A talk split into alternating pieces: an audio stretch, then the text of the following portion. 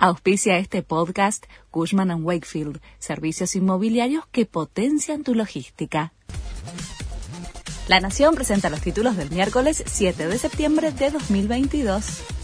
Nuevas pruebas refuerzan la hipótesis de que el ataque a Cristina Kirchner fue planificado es por el descubrimiento de las imágenes del celular de Sabac Montiel y su novia posando con el arma tomadas meses atrás. En las últimas horas, Brenda Uliarte reconoció ante la justicia que estuvo en Recoleta, pero negó haber participado del ataque.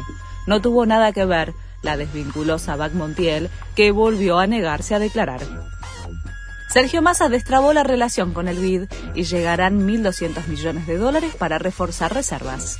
El ministro de Economía y el titular del BID acordaron ampliar el financiamiento para la Argentina a 5.000 millones de dólares para 2022 y 2023. Los 800 millones de libre disponibilidad que estaban trabados se ampliaron a 1.200 millones de dólares. Más sectores reclaman un tipo de cambio diferencial similar al de la soja bodegueros y productores citrícolas advierten sobre la pérdida de competitividad en el mercado internacional. Piden la eliminación de retenciones y un tratamiento en línea con los beneficios del complejo sojero. Gabriel Boric realizó seis cambios en el gabinete tras la derrota en el plebiscito constitucional. Son cinco nuevos ministros y un cambio de cargo, y marcan un giro al centro en el gobierno. La decisión del presidente chileno se da tras el rechazo contundente a la nueva constitución, que ganó con más del 60% de los votos el domingo pasado. La selección argentina de vóley se clasificó a los cuartos de final del Mundial.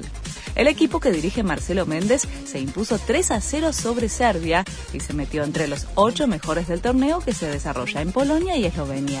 Mañana enfrenta a Brasil a las doce y media para buscar un pase a las semifinales del Mundial. Este fue el resumen de Noticias de la Nación.